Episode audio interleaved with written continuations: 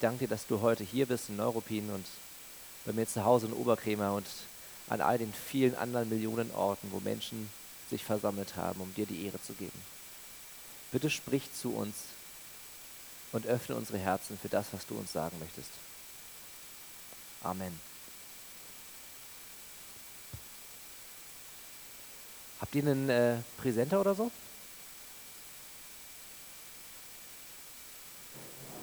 Perfekt, danke.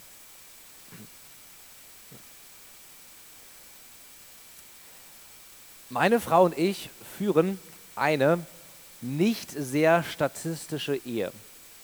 Und das liegt neben all den anderen, die wahrscheinlich jedes Paar so ihre Eigenheiten hat und so weiter, daran, dass sie älter ist als ich, drei Jahre. Und das hat so seine Vorteile und seine Nachteile. Ein großer Vorteil ist zum Beispiel, dass wir statistisch gesehen wahrscheinlich am gleichen Tag sterben werden. Ja, also keiner von uns wird eine lange Zeit der Witwenschaft haben. Ähm, und ein Nachteil ist, dass er so ein bisschen älter ist als ich und dadurch, dass ich sehr viel mit Jugendlichen abhänge und sie nicht ganz so viel, führt es dazu, dass ich ab und zu Begriffe benutze, wo sie nicht weiß, was sie bedeuten. Und deswegen möchte ich mich schon mal äh, im Vorfeld dafür entschuldigen, dass es eventuell sein kann, dass ich Wörter in dieser Predigt benutze, die für mich ein selbstverständlicher Teil meiner Sprache sind und ihr, die ihr so ein bisschen älter ausseht als 33, zumindest einige von euch, ähm, nichts damit anfangen zu, zu, können. Ja, ich bin die Predigt im Auto nochmal durchgegangen, da meinte auch Jess so, was heißt denn das? Und ich so, flexen ist doch ein ganz normales Wort. Nee, keine Ahnung, was das bedeutet. Also kann sein, äh, dass ich zu, viele, zu viel mit jungen Leuten rumhänge, Dankeschön, und äh, deswegen Wörter benutze, die ihr nicht kennt. Vergebt es mir. Apropos Jugend, wir haben mal als Jugend zusammen dieses Buch behandelt. Not a Fan von Kyle Idleman gibt es auch als Film. Kennt das jemand von euch? Okay, dann hier ein kleiner Buchtipp. Ein super Buch. Äh, es geht darum, dass wir nicht Fans von Jesus sein sollen, sondern Follower. Ja, also Neudeutsch für Nachfolger. Dass wir nicht einfach nur das gut heißen sollen, was Jesus tut. Ja, so wie die Leute, die sagen, oh, Jesus war ein guter Lehrer, schon toll, was der in der Bergpredigt sagt, sondern dass wir das auch wirklich tun sollen, was Jesus sagt. Dass wir ihm nachfolgen sollen. Und zwar nicht nur irgendwie als Bestandteil unseres Lebens, sondern als unser Leben. Dass unser ganzes Leben, jeder Aspekt von unserer Persönlichkeit, Umgang mit Zeit, Umgang mit Geld, ja, unseren Umgang mit Beziehungen und so weiter, dass der von Jesu Lehre geprägt werden soll. Und auch wenn ich das Buch echt super finde, geht es eigentlich nicht weit genug. Denn Christen sind nicht nur zur Nachfolge berufen, wir sind zur Jüngerschaft berufen und darum soll es heute gehen. Und ich weiß, meine Einleitung könnte implizieren, dass es so ein drei Stufen Christsein gibt. Ja, ganz unten, das sind die Namenschristen, die Fans, die halt sagen, ja, sie sind Christ und tragen vielleicht eine Kreuzkette, aber ihr Leben hat mit Jesu Lehre eigentlich nicht viel zu tun. Ja, dann gibt es die äh, richtigen Christen, ja die Nachfolger, die tatsächlich das tun, was Jesus sagt. Und dann ganz oben stehen die Premium-Christen, die Jünger Jesu. Und was der Unterschied ist, keine Ahnung, ja, haben wir noch nicht drüber gesprochen. Aber irgendwie impliziert es so eine Abstufung. Aber eigentlich gibt es die gar nicht, diese Abstufung. Eigentlich Eigentlich sind Christen Jünger. Wir lesen in Apostelgeschichte 11, Vers 26, und als er ihn gefunden hatte, brachte er ihn nach Antiochia. Es geschah ihnen aber, dass sie ein ganzes Jahr in der Gemeinde zusammenkamen und eine zahlreiche Menge lehrten und dass die Jünger zuerst in Antiochia Christen genannt wurden. Christ ist eine Fremdbezeichnung für Jünger. Ja? Jünger sind nicht Superchristen, Jünger sind nicht irgendeine Stufe von Profi-Christen, die irgendeine besondere Erleuchtung hatten. Jünger sind Christen. Ja? Jünger sind Jünger, Jünger waren schon immer Jünger und irgendwann wurden Jünger halt von außen Christen genannt. Ein Christ ist ein Jünger und ein Jünger ist ein Christ. So sollte es zumindest sein. Das heißt nicht, dass Christen, die keine Jüngerschaft leben, keine Christen sind. Aber es bedeutet, dass Christen, die keine Jüngerschaft leben, etwas ganz Substanzielles nicht verstanden haben. Ich habe mal so einen kurzen Clip gesehen aus so einer amerikanischen Comedy-Show, der war aber quasi, also war ein Interview mit einer echten Person, also war nicht geschauspielert. Da war so ein Bodybuilder, ja, so mit riesigen Muskeln und so weiter. Und der hatte irgendwie so ein T-Shirt, wo drauf steht, so, ja, ich bin ein Vegetarier. Und der Interviewer unterhält sich dann ähm, mit, dem, mit diesem Bodybuilder und dann sprechen die so ein bisschen darüber, über sein Trainingsprogramm. Und dann fragt der Interviewer, woher er denn äh, seine Proteine bekommt. Und die Antwort des Bodybuilders war, naja, von Hühnchen. Ja, also dieser Mensch identifiziert sich als Vegetarier, hat aber kein Problem damit, Hühnchen zu essen, weil er irgendwie nicht gecheckt hat, dass Hühnchen halt auch Tiere sind. Ja? Und genauso ist das mit Christen, die halt keine Jüngerschaft leben. Ja? Das soll jetzt hier keine große Predigt mit dem erhobenen Zeigefinger sein, dass ihr irgendwas falsch machen würdet. Also ich kenne euch ja nicht, ich kann ja nicht in euer Leben hineinschauen. Aber genauso wie der Vegetarier was nicht verstanden hat, dass Hühnchen Fleisch ist, haben viele Christen nicht bedeutet, dass Christsein Jüngerschaft ist. Aber was heißt eigentlich Jüngerschaft? Warum differenziere ich zwischen Jüngern und Nachfolgern? Ich glaube, das Konzept von Nachfolge ist den meisten wahrscheinlich geläufig. Ja? Man folgt Jesus nach, man lebt ebenso wie er, man wird ihm ähnlicher, man ist bereit, für ihn alles zu geben. Man nimmt sein Kreuz auf sich, was ja nichts anderes bedeutet als ich erachte mich selbst als gestorben. Ja? Meine Wünsche, meine Ziele, meine Konzepte von Leben sind tot und Christus lebt jetzt in mir. Okay, das ist ein Nachfolger, aber was ist ein Jünger? Im Prinzip das gleiche, bloß mit einem Unterschied. Jüngerschaft bedeutet, dass du nicht nur selbst ein Nachfolger Jesu bist, sondern dass du dem anderen in seiner Nachfolge hilfst. Und das lesen wir in 2. Timotheus 2, Vers 2, wo drin steht, und was du von mir in Gegenwart vieler Zeugen gehört hast, das vertraue treuen Menschen an, die tüchtig sein werden, auch andere zu lehren. Paulus hat vier Generationen an Jüngern im Blick. Ja, er selbst ist ein Jünger Jesu und er lehrt seinen Jünger Timotheus das, was Paulus an Timotheus weitergegeben hat, an Menschen weiterzugeben, die in der Lage sind, andere Menschen zu unterweisen. Paulus hat nur nicht sein eigenes Leben im Blick, im Sinne von ich möchte ein Nachfolger Jesu sein und das tun, was er sagt. Er hat nicht nur seinen Menti Timotheus im Blick, sondern er sieht das große ganze Bild aus Jüngerschaft. Und übrigens, Jüngerschaft ist keine Geistesgabe. Ja, es gibt ja Christen, die ruhen sich darauf aus, dass manche Menschen besondere Begabungen haben. Zum Beispiel Evangelisation. Ja, es gibt Christen, die evangelisieren nicht, weil sie sagen, naja, ich bin ja nicht begabt dafür. Ja. Es gibt ja diese Vollblut-Evangelisten, die irgendwie, äh, wie heißt der Platz bei euch hier, Neuruppin-Martinsplatz oder sowas?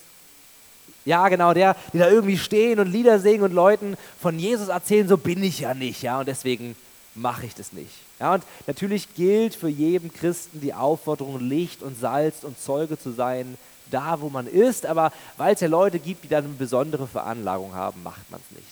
Aber Jüngerschaft ist keine Geistesgabe. Jüngerschaft ist die Berufung eines jeden Christen.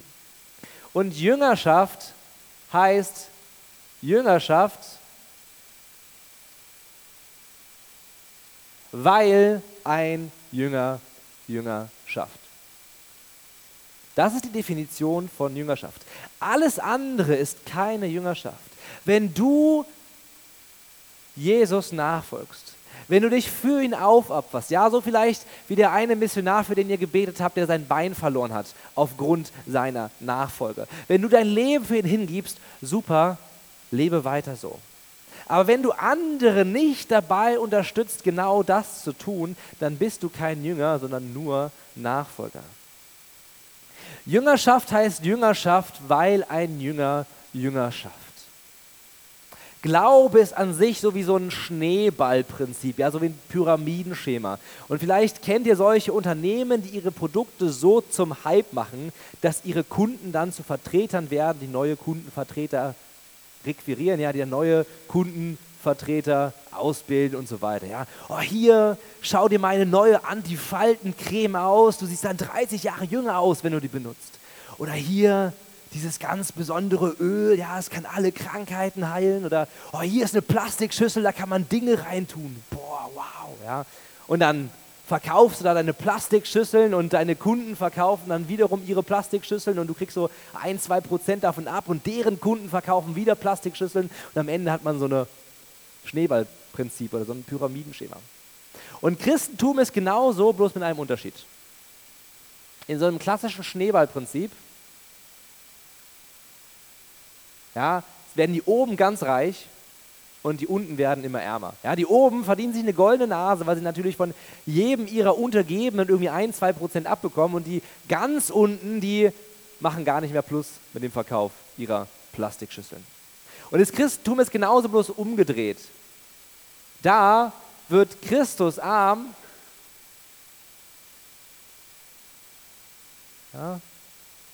Da wird Christus arm und das S ist in dem Fall kein Dollarzeichen, sondern das S steht für Segen. Christus wird arm, damit der Segen, ja, okay, jetzt funktioniert die Animation nicht so gut, ja, sorry, äh, damit der Segen nach unten fließen kann. Ja? Also, während das Geld in einem klassischen Pyramidenschema von unten nach oben fließt, fließt im Christentum der Segen von oben nach unten. Jüngerschaft heißt Jüngerschaft, weil ein Jünger Jüngerschaft. Und wenn man darüber nachdenkt, ist unser Glaube nichts anderes als ein riesiger Stammbaum von Jüngern. Einer meiner Jugendmitarbeiter hat sich bei mir 2018, nee, 2019, glaube ich, bekehrt. Ja, war so meine erste äh, Bekehrung und der prägt mittlerweile unsere Jugendlichen, leitet seine eigene Kleingruppe, ja, erzählt denen was von Jesus, ist auf dem Sola aktiv und erzählt dort Kindern was von Jesus. Und ja, ihr seht irgendwie, dieser Stammbaum entwickelt sich. Ich lebe Jüngerschaft und er lebt Jüngerschaft. Und die Sache ist ja, mit mir wurde auch Jüngerschaft gelebt. Ja? Ich wurde ja von meinen Eltern geistlich geprägt. Und meine Mutter ist zum Glauben gekommen bei so einer Straßenevangelisation oder sowas durch eine Frau, die gerade eine Woche selbst Christ war. Und die ist dann auch irgendwann zum Glauben gekommen, ja. Und dann steht da irgendwann Bill Bright, der Gründer von Campus für Christus, vielleicht kennt er die Missionsorganisation, ja. Und der wurde auch irgendwann geprägt und dann kommen irgendwann Luther und Calvin und die ganzen Reformatoren, ja. Und die wurden auch geprägt und irgendwann sind wir ganz oben bei Paulus, ja, den großen Heidenmissionar, der von Jesus geprägt wurde. Ihr seht, unser Glaube ist eine lineare Kette von Jüngerschaft, die seit 2000 Jahren ununterbrochen existiert. Und wenn Christen sich gegen einen Lebensstil der Jüngerschaft entscheiden, dann schneiden sie ihren Ast dieses geistlichen Stammbaumes ab. Jüngerschaft heißt Jüngerschaft, weil ein Jünger Jünger schafft. Wenn Jünger Christen sind und Christen Jünger sind, wenn praktisch gelebter Glaube sich auf das Wort Jüngerschaft reduzieren lässt, gilt eigentlich für Christen Folgendes. Jeder Christ lebt in Jüngerschaft, indem er ein Jünger ist von jemand Älteren oder Reiferen und indem er einen Jünger hat, den er bejüngert. Ja, es gibt zwei Ausnahmen zu dieser Regel. Das eine sind, ich sag's mal, die Menschen über 70. Die finden keine Älteren mehr, die sie bejüngern können. Aber hoffentlich sind die geistlich reif genug, dass sie das auch gar nicht mehr so brauchen. Und die anderen sind, ich sage mal, alle Menschen unter 15 oder die weniger als ein halbes Jahr gläubig sind. Die müssen noch nicht jemanden bejüngern. Aber für alle anderen, ja, und ich schätze mal, das ist so die Mehrheit von euch, für alle Menschen über 15, die länger als sechs Monate Christ sind, gilt eigentlich, dass ihr einen Jünger haben solltet und dass ihr selbst Jünger sein solltet. Und vielleicht denkt ihr so gerade, hm, ich stehe eigentlich in diesem, ja, ich, ich gehöre zu diesen Menschen, bei denen es eigentlich sein sollte. Und in euch kommt so ein Gefühl der Überforderung hoch. Oh, ich kann doch gar nichts weitergeben. Ja, und ich begegne Menschen, die genauso denken. Ich habe letztes Jahr eine Outdoor-Bibelschule gegründet, weil sie eine Woche campen und Bibel studieren. Und da habe ich Mitarbeiter gesucht und ich bin auf in meinen Augen geistlich reife Menschen zugegangen habe sie gefragt, hey, kannst du dir vorstellen, da mitzuarbeiten? Und eine Antwort, die ich bekommen habe, war, oh, ich, ich weiß gar nicht, was ich den jungen Leuten weitergeben soll. Ja, und, und wie kann jemand, der schon seit Jahrzehnten Christ ist, nicht wissen, was Gott ihm gegeben hat, um das weiterzugeben? Und die Sache ist, der Fehler liegt nicht an dieser Person. Dazu komme ich gleich. Warum eigentlich Jüngerschaft? Abgesehen davon, dass Jüngerschaft unsere DNA als Christ ist. Genau deswegen, genau wegen des Problems, was ich gerade beschrieben habe, um Menschen geistlich reif zu machen. Wenn du älter als 15 bist und der Gedanke an Jüngerschaft überfordert dich, liegt das höchstwahrscheinlich daran, dass nie mit dir Jüngerschaft gelebt wurde. Und das ist ein Skandal, ja. Wenn ihr nie jemanden hattet, der euch geistlich an die Hand genommen hat, dann ist das ein Skandal. Ich habe mal bei uns in der Jugend eine Umfrage gemacht, wer von denjenigen in der Jugend einen Mentor hat oder einen, jemanden, der ihn bejüngert, außerhalb der Familie. Und es war nur eine Handvoll von Leuten, die sich gemeldet haben. Und wir sind eine große Jugend mit über 30 Jugendlichen. Ja, und gelebte Jüngerschaft ist irgendwie, vielleicht ist es bei euch anders, aber zumindest in den Gemeinden, in die ich so ein bisschen Einblick bekomme, ist ein Fremdwort. Ja, irgendwie ist das in unserem Frömmigkeitsstil verloren gegangen. Und es geht ja bei Jüngerschaft auch gar nicht so darum, ja, dass die Jugendlichen einen Mentor haben sondern dass jeder einen Mentor hat. Ja, so ich als 30-Jähriger, ich kann mich super um 15-Jährige kümmern. Ja, die Fragen, die die bewegen, habe ich größtenteils schon durch. Ja, aber die 30-Jährigen brauchen ja auch Mentoren. Ja, die brauchen vielleicht die 50 oder die 60-Jährigen. Ja, und die 50-Jährigen brauchen ja auch jemanden, der sie so an die Hand nimmt, geistlich, mit dem man so sich geistlich reiben kann und Zweifel bereden kann. Irgendwie braucht jeder Christ jemanden, zu dem er aufschauen darf und aufschauen kann. Warum Jüngerschaft? Wir lesen in Johannes 14, Vers 21, Wer meine Gebote hat und sie hält, der ist es, der mich liebt. Wenn du Jesus liebst, möchtest du seine Gebote halten. Und welches Gebot ist Jesus denn am wichtigsten? Ja, vielleicht das allerletzte, was er uns gegeben hat.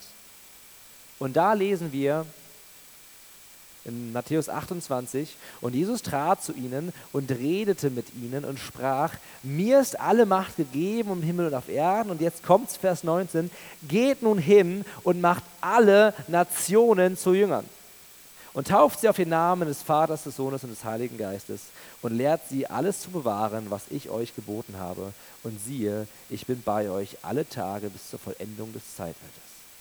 Jesus ist alle Macht gegeben, damit wir Menschen zu Jüngern machen können. Jesus ist bei uns alle Tage, damit wir Menschen zu Jüngern machen können. Das ist Jesu oberste Priorität. Das ist sein Herzensanliegen. Das Ziel von Gemeinde sollte es sein, Menschen in ihrem Auftrag auszurüsten, Jünger zu machen, statt sie durch Gemeindeevents und Gemeindeevents vom Jesu Ziel abzulenken. Ja, und vielleicht ist das bei euch alles anders. Ja, aber ich, ich kenne so meine Gemeinde. Und ich kenne irgendwie diesen Schwerpunkt auf, hey, wir brauchen noch so eine Veranstaltung, wir brauchen noch so eine Veranstaltung. Und irgendwie geht der Gedanke der Jüngerschaft oft dabei unter. Bei allem, was wir tun in der Gemeinde, sollten wir immer im Hinterkopf haben, dass unser Ziel Jüngerschaft ist. Und das können wir aber nur, indem wir selbst gelernt haben, was es heißt, Jünger zu sein, indem wir Jünger sind. Und deswegen brauchen wir Jüngerschaft. Wir leben Jüngerschaft, weil wir Jesus lieben und weil ihm das wichtig ist. Warum Jüngerschaft? Weil sonst Gemeinde nicht entsteht. Jesus sagt, das hatten wir gerade, macht Jünger. Aber Jesus sagt auch in Matthäus 16, Vers 18, ich werde meine Gemeinde bauen. Und wir haben das oft umgedreht. Ja? Wir sagen oft, wir bauen Gemeinde. Und was kommt raus, wenn Menschen Gemeinde bauen? Keine Jünger, sondern Konsumenten. Und dann regen sich diejenigen in der Gemeinde auf, die immer viel machen, über diejenigen auf, die halt nicht so viel machen. Ja, wir sollen doch Nachfolger sein und wir sollen uns doch reinhängen in die Gemeinde. Ja, immer diese Konsumentenchristen. Das Problem ist nicht der Konsument, der zu wenig Nachfolge lebt. Das Problem sind Christen, die Gemeinde bauen. Denn Gemeindebau ist nicht unser Job. Das ist Gottes Aufgabe. Ja? Die Aufgabe ist viel zu groß für uns. Gemeinde ist ja Braut Christi. Und wir können keine Braut bauen. Ja, das geht ja gar nicht. Wir können Braut sein und durch unseren Bräutigam erbaut werden. Wir sollen nicht von Programm zu Programm springen und uns überlegen, was wir noch tun können, um Gemeinde zu bauen. Wir sollen einfach nur Jüngerschaft leben. Warum Jüngerschaft? Weil der Mittelpunkt unseres Gemeindelebens selten zu einer zunehmenden Mündigkeit im Glauben führt. Unsere Gemeindelandschaft, ja, und ich so, sag mal, die konservative Hälfte der evangelikalen Christenheit, ist spezialisiert auf Wissensvermittlung. Ja, aber wenn unsere Predigten nur dazu dienen, Wissen zu vermitteln, dann sollten wir vermutlich weniger predigen. Ja, und das andere Spektrum, ja, wenn unsere Predigten nur dazu dienen, dass Menschen emotional berührt werden, dann sollten wir weniger predigen. Und versteht mich nicht falsch, ich liebe Wissensvermittlung, deswegen mache ich sowas wie Outdoor-Bibelschule. Und ich liebe es auch, wenn Glaube nicht nur eine Kopfsache ist, sondern auch im Herzen geschieht. Ja, Jesus war auch emotional. Aber wenn unser Gemeindestil, unsere Predigten nur dazu dienen, Wissen zu vermitteln und oder Gefühle zu erwecken, dann verpassen wir den Kern von Gemeinde. Ja, und leider ist das doch eine Realität. Wie viele Predigten werden gehalten, ohne dass sich groß etwas ändert? Und jeder, der schon mal gepredigt hat, kennt das wahrscheinlich. Ja, gibt ein großes Problem an predigt drüber und nichts ändert sich. Aber das Problem sind nicht die Zuhörer, die nichts machen. Das Problem ist fehlende Jüngerschaft. Predigten sind nämlich nicht ausreichend, um Christen mündig zu machen. Bibellesen ist nicht ausreichend, um, rau, um reif als Christ zu werden. Ja? Schaut euch doch mal Jesus an. Predigten und Bibellesen wurden nie dafür gegeben, um Christen mündig zu machen. Schaut euch Jesus an. Jesus hatte tausende Menschen, die seinen Predigten zugehört haben. Aber echte Lebensveränderung und später Mündigkeit und Reife sehen wir nur in einer Handvoll Menschen, mit denen er Jüngerschaft gelebt hat. Jüngerschaft ist übrigens Jesu Werkzeug, seinen Willen zu erreichen. Was ist Gottes Wille für diese Welt? dass jeder Mensch errettet wird. Und wie macht er das? Was ist Gottes großartiger Plan, um die Welt mit seinem großartigen Evangelium zu erreichen? Er zieht sich in den fast unbedeutendsten Landstrich des römischen Reiches zurück und investiert sich in zwölf Männer. Ja, und in einen davon sogar vergeblich. So möchte Gott die Welt erreichen. Ja, nicht durch Mega-Events, nicht durch Zeltevangelisationen, sondern indem er sich in Menschen investiert, indem Menschen sich in Menschen investieren und Jüngerschaft leben. Und ich bin ja als Jugendreferent angestellt und es ist ein großes Privileg, dass ich tatsächlich dafür viel Zeit habe, eins zu eins Gespräche mit jungen Leuten zu suchen. Und manchmal ist es erschütternd, was junge Menschen glauben, die aus einem guten, frommen christlichen Elternhaus kommen. Ja, wo die Eltern alles richtig gemacht haben, in Anführungszeichen. Ja, die als Jugendliche auf zig Jugendfreizeiten sind, ja immer Kinderstunde mitgemacht haben, immer Kinderferienlager mitgemacht haben, ja, die sonntags im Gottesdienst in Predigten sitzen und mitschreiben und samstags in der Jugend sind. Dann unterhält man sich mit diesen Jugendlichen. Ja, junge, begabte, richtig coole Menschen. Und dann erzählen die einem sowas wie, ja, die und die Person ist ein besserer Christ, weil sie mehr Bibel liest. Ich weiß gar nicht, ob ich ein richtiger Christ bin, weil ich ja noch sündiger. So etwas glauben junge, fähige Menschen, die ihr ganzes Leben lang christlichen Input bekommen haben. Und das Traurige ist, wenn sie 100 weitere Predigten hören, würde sich wahrscheinlich das nicht ändern. Aber nur in der 1 zu 1 Investition oder meinetwegen eine 1 zu 12 Investition mit Menschen werden Menschen reif. Ja, nur so kann man herausfinden, was sie wirklich brauchen und kann ihnen das spezifisch geben. Und ich liebe es, diesen Moment, ja, wenn so ein junger Christ solche Lügen glaubt und irgendwann macht es Klick im Kopf und sie verstehen, was Jesus für sie am Kreuz getan hat und dass die Grundlage ihres Ich bin ein guter Christ nicht ihre Werke, sondern Jesu Werk ist. Das Problem ist, wir haben einen Feind und Satan liebt es, Christen zu verunsichern. Und deswegen brauchen Christen, und das sind nicht nur Jugendliche, das sind alle Christen, brauchen geistliche Väter und Mütter an ihrer Seite, die durch Impulse des Geistes ermutigen, stärken und korrigieren. Nachfolger Christen sind sehr davon überzeugt, dass man nicht nur Hörer, sondern auch Täter des Wortes sein soll. Ja, ich übrigens auch. Warum? Sagt ja auch Jesus in Matthäus 7, Vers 24. Jeder nun, der diese meine Worte hört und sie tut, den werde ich mit einem klugen Mann vergleichen, der sein Haus auf den Felsen baute. Das Problem ist, ja, und wir hatten es ja vorhin, dieser Gedanke, oh, die sollen sich mal auch einbringen in die Gemeinde wie ich, ja, ich, der viel tut und die da wenig tun. Das Problem ist, der Grund, warum der Hörer nur Hörer ist und nicht zum Täter wird, ist, dass er nicht weiß, wie er zum Täter wird.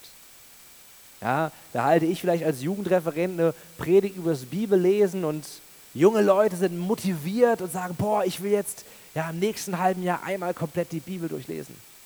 Und dann fangen sie an und scheitern spätestens in dritter Mose. Warum? Weil ihnen nie jemand gezeigt hat, wie man richtig Bibel liest. Wie man vielleicht auch Bibel liest in Stellen, die nicht so spannend sind. Ja, oder wenn man so Predigten übers Evangelisieren hört, dann ist man richtig motiviert und sagt, ja, ich will, ich möchte Menschen für Jesus erreichen. Dann ist man am Montag wieder auf der Arbeit oder in der Schule und fragt sich so, wie mache ich das eigentlich? Ja, oder das Thema Gebet, das ist so meine große Baustelle. Ich habe vermutlich schon 50 Predigten übers Beten gehört, ja, und etliche Bücher gelesen. Und trotzdem ja, es ist meine große Baustelle, ja. Warum? Weil wir Bibel lesen, evangelisieren und beten nicht dadurch lernen, indem wir gute Predigten hören oder Bücher lesen. Ja, noch nicht mal eine gute Predigt mit einem Anwendungsteil, sondern indem Väter und Mütter des Glaubens uns darin unterweisen, wie Bibellesen, beten und evangelisieren geht. Ja, es muss normal sein in Gemeinden, dass so ein älterer Christ auf einen zugeht und sagt, ey du, Jungchen, du siehst so aus, als wüsstest du noch nicht mal, wie man Bibel schreibt. Komm, wir treffen uns einmal die Woche und lesen zusammen Bibel. Oder, hey, komm mal Freitagabend gegen 21 Uhr vorbei zu mir und wir beten mal eine ganze Nacht durch. Ja, komm, ja, Samstag, 15 Uhr, ja, hier der große Platz in Neuruppin und ich zeige dir mal, wie man Leuten von Jesus erzählt. Ja, in dem Kontext, in dem meine Mutter zum Glauben gekommen ist, Campus für Christus, ja, da, da war das normal. Sie ist durch eine junge Frau zum Glauben gekommen, die sich eine Woche vorher bekehrt hat. Und weil der Jüngerschaft so gelebt wurde, war es halt normal, okay, du hast dich jetzt bekehrt, naja, was sollen Christen tun? Sie sollen andere Menschen zu Jüngern machen. Und deswegen, ja, hat wahrscheinlich noch nicht immer die Fülle des Evangeliums verstanden, aber es ist egal, wir wollen Menschen zu Jüngern machen. Deswegen kommst du jetzt mit und wir beide gehen auf die Straße und erzählen Menschen von Jesus. Dann läuft da so eine junge Studentin vorbei, meine Mutter, und bekehrt sich. So funktioniert Jüngerschaft. So funktioniert praktisch gelebter Glaube, in dem ältere Christen jüngere Christen an die Hand nehmen und ihnen zeigen, wie man zum Täter wird. Und wir dürfen den Erfolg von Predigten nicht am vermittelten Wissen oder an bewirkten Emotionen bewerten, sondern an der Befähigung, den nächsten Schritt zu tun.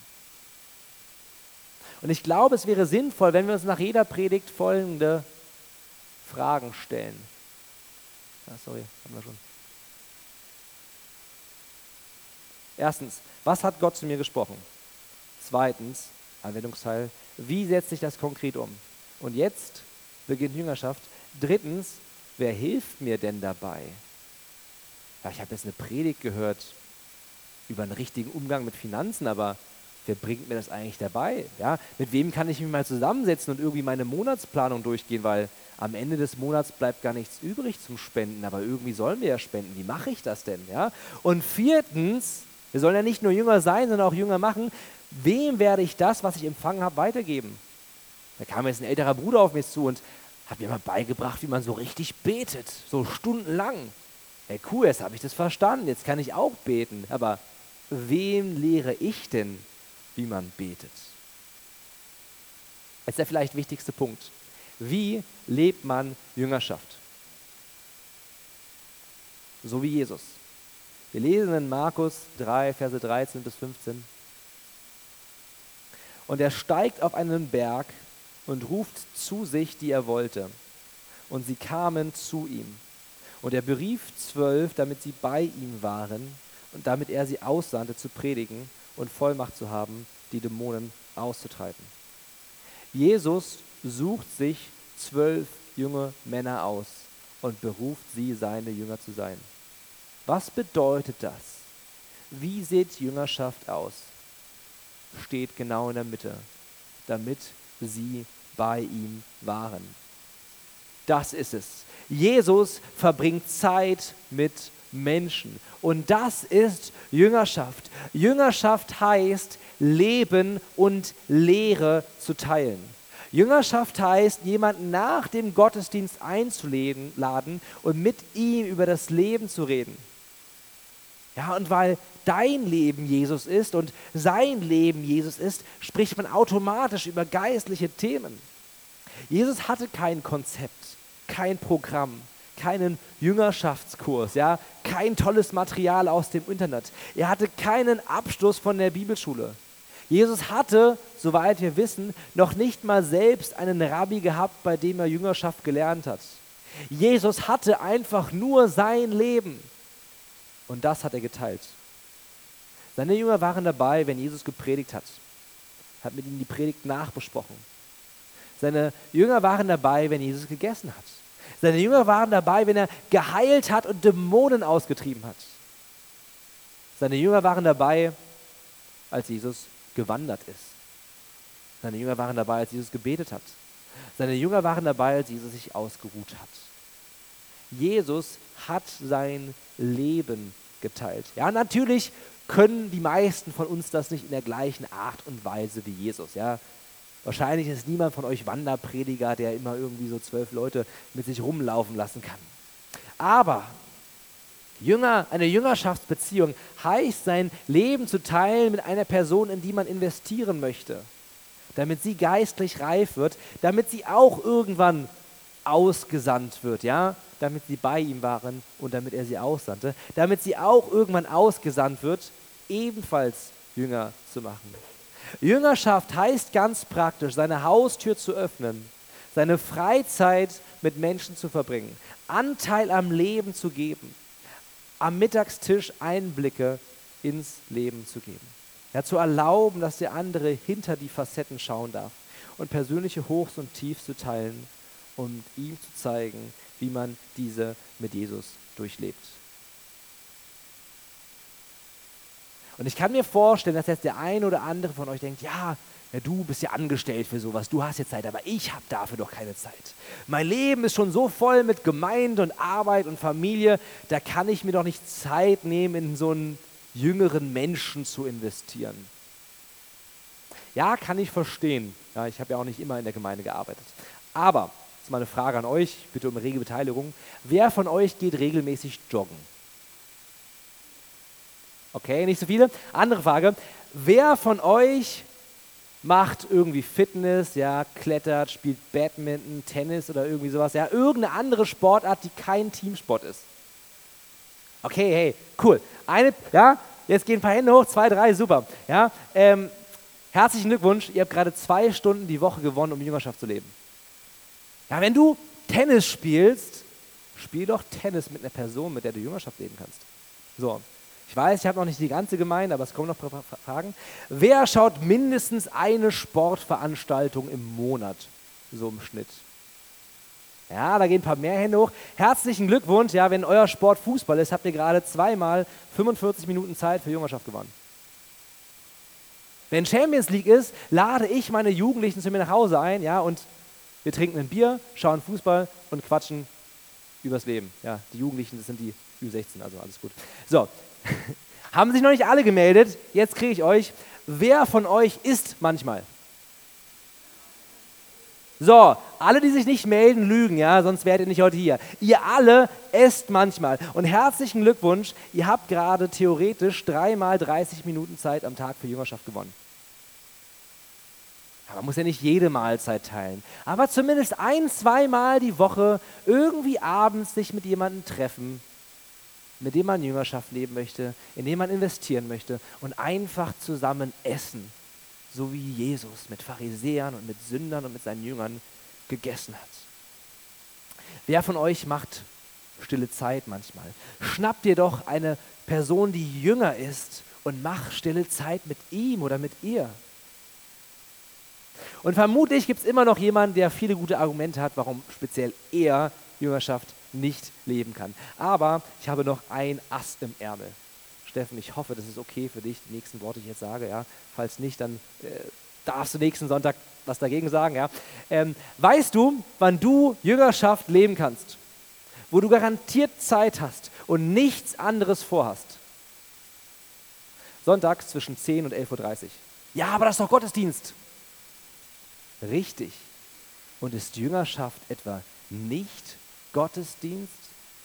Wenn dein Leben so geschäftig ist, dass du nie die Zeit hast, mit jemandem Jüngerschaft zu leben, dann nimm dir doch einmal im Monat die Zeit, schnapp dir eine Person, die ein bisschen jünger ist und schwänzt zusammen den Gottesdienst. Investier dich eins zu eins in sein Leben. Und ich kann dir garantieren, ja, den Gottesdienst, den du an diesem Sonntag mit dieser Person machst, wird für dich und wird die Person, ja, für die andere Person viel aufbauender sein als so der normale Gottesdienst. Tut mir leid, Steffen, ich weiß nicht, wie du predigst. Vielleicht bist du auch der übelste Alpha-Prediger, ja, und haust dir alle mal regelmäßig von den Socken. Aber zumindest ist das, wie es mir geht. Wenn ich mich eins zu eins mit Jugendlichen treffe und merke, wie sie geistlich wachsen und ihnen Dinge erkläre, das macht ja auch was mit mir. Das baut mich viel mehr auf, als eine Predigt zu hören, egal wie gut sie ist. Weil die Sachen, die ich Jugendlichen erkläre, das, da bin ich ja auch oft dran. Ja? Und dann versuche ich einem Jugendlichen so das Thema Gebet nahezulegen oder Evangelisation, so merke so, hey, da bin ich ja auch dran. Und wenn ich dem Jugendlichen predige, dann predige ich eigentlich auch mir. Ich kann euch garantieren, wenn ihr euch dazu entscheidet, Jüngerschaft zu leben und euch jemanden sucht, der jünger ist, am besten auch jemand, der älter ist, dass ihr auch was lernen könnt, dann werdet ihr egal wo ihr jetzt eure Jüngerschaft reinquetscht in euren geschäftigen Alltag, werdet ihr das nicht bereuen. Warum? Wenn Jesus sich ausgedacht hat, dass Jüngerschaft die beste Form ist, seinen eigenen Glauben zu leben, dann wird er sich schon dabei was gedacht haben. Amen.